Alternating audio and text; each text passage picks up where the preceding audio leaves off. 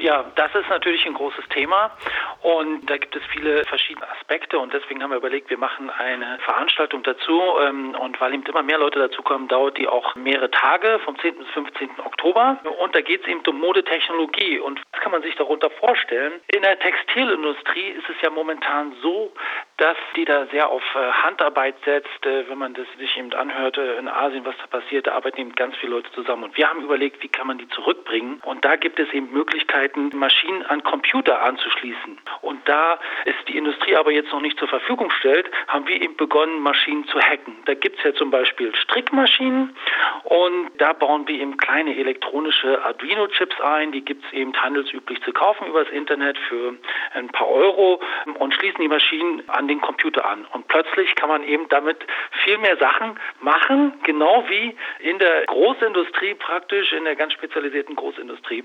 Und das ist zum Beispiel ein Thema, was uns da interessiert. Wenn du jetzt erzählst, man kann mit den zum Beispiel Strickmaschinen eine Menge mehr machen, dann zielt es ja für mein Verständnis jetzt darauf ab, besonders eben kleinere Unternehmen eine Möglichkeit zu geben, in der Konkurrenz mitzuhalten? Oder wie darf ich das verstehen? Ja, also das ist natürlich das mittelfristige Ziel. Wir sind jetzt erstmal auch äh, dabei, das Ganze aus Spaß zu machen. Also es gibt ja auch viele Damen dort, äh, Strickforum zum Beispiel, die haben 20.000 Mitglieder und da sind eben natürlich, das ist äh, größtenteils weibliches Publikum und da sind jetzt auch Hacker dabei, zum Beispiel einige kennen den Chaos Computer Club.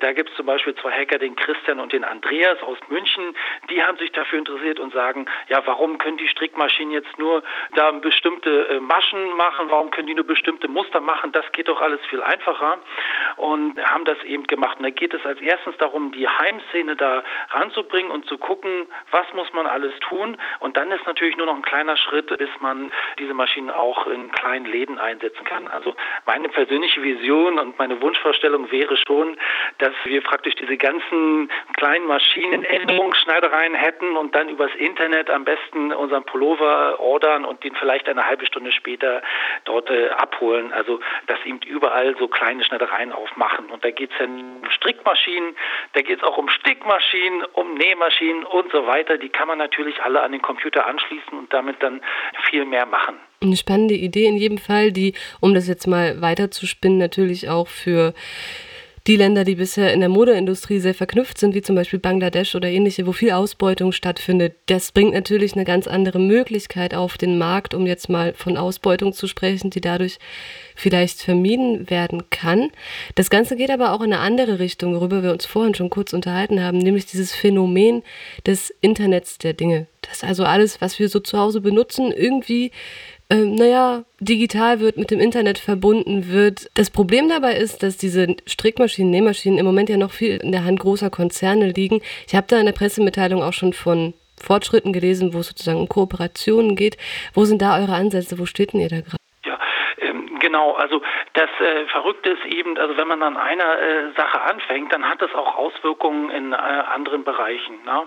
Und wie ich gerade gesagt habe, wenn wir da mehr digitale Möglichkeiten schaffen, also wenn wir gar nicht mehr so viel per Hand machen müssen, sondern zum Beispiel die Größe schon im Computer in ein Formular eingeben können und dieses Formular wird dann angewandt, zum Beispiel auf ein Strickmuster oder auf ein Schnittmuster oder verschiedene Muster, dann äh, kann man natürlich sagen, hier, da wird maßgeschneiderte Kleidung Entscheidung dann plötzlich ganz einfach. Das ist eben eine spannende Sache und da gibt es natürlich viele Firmen, die sich dafür interessieren.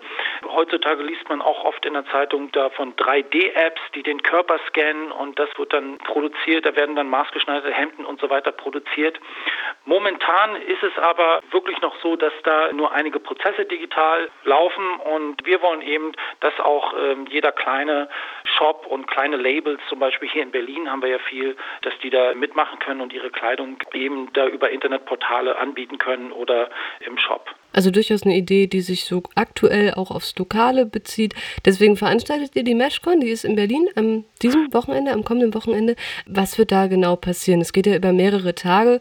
Vielleicht kannst du einen kurzen Einblick auf das Programm geben und vielleicht auch auf die Leute, die da Zielgruppe sind. Also wer kann da hinkommen, wer vielleicht eher nicht? Also kommen kann erstmal jeder und wir wollen auch äh, jeden dabei haben, der sich für das Thema interessiert. Deswegen haben wir auch gesagt, ja, wir wollen auf jeden Fall eine Option haben, dass eben auch Leute, kleine Labels, äh, Leute, die gerade mit dem Studium fertig sind oder so kommen können und ähm, das wird also auch ein kostenloser Eintritt sein. Da sind wir sehr stolz drauf. Das ist erstmal zwei Tage an der TU Berlin, da in der Nähe vom Ernst-Reuter-Platz hier und dann äh, gehen wir einen Tag in den Co-Sewing Space, also diese, man kennt das schon, den Co-Working Space. Wir haben also auch hier den, äh, das Nähcafé oder den Co-Sewing Space. Da werden wir am Sonntag dann arbeiten und Montag und Dienstag gibt es dann weitere Workshops, wie man dann lernen kann mit den Tools, die jetzt schon zur Verfügung stehen, wie man da am Montag und Dienstag arbeiten kann. Aber der große Auftakt ist schon diesen Freitag und äh, da kommen auch eine Menge Leute. Also wir haben 30 Speaker aus zwölf verschiedenen Ländern, die dort Vorträge halten werden. Und äh, da kommt auch die Professorin in der Design-Ecke, kennt man sie, Gesche Joost heißt sie, die ist Star-Professorin dort von der UDK, Digital Champion, hat wohl am Morgen noch einen Termin mit Brigitte Zipris, aber danach nimmt sie sich Gott sei Dank Zeit für uns. Es verspricht ein spannendes Wochenende zu werden. Vielleicht hier nochmal der Hinweis ähm, für Sie, liebe Hörerinnen und Zuhörer. Mehr Infos gibt es, wenn ich das hier richtig lese, unter www.meshcon.net. Da gibt es nochmal das Programm und auch eine Registrierung. Das bedeutet an dieser Stelle was? Zurück an dich, Mario. Für uns ist eben wichtig äh, zu wissen, wie viele Leute ungefähr kommen und auch damit wir vielleicht im Nachhinein noch äh, in Kontakt bleiben können. Denn das Ganze soll ja ein Auftakt sein äh, für die Zukunft. Also wir wollen eben mit Leuten zusammenarbeiten. Zum Beispiel die Technikjungs, die IT-Leute, die wollen natürlich Feedback haben, die wollen wissen, ja, funktionieren unsere ganzen IT-Tools hier, unsere ganze Software, funktioniert das gut für euch?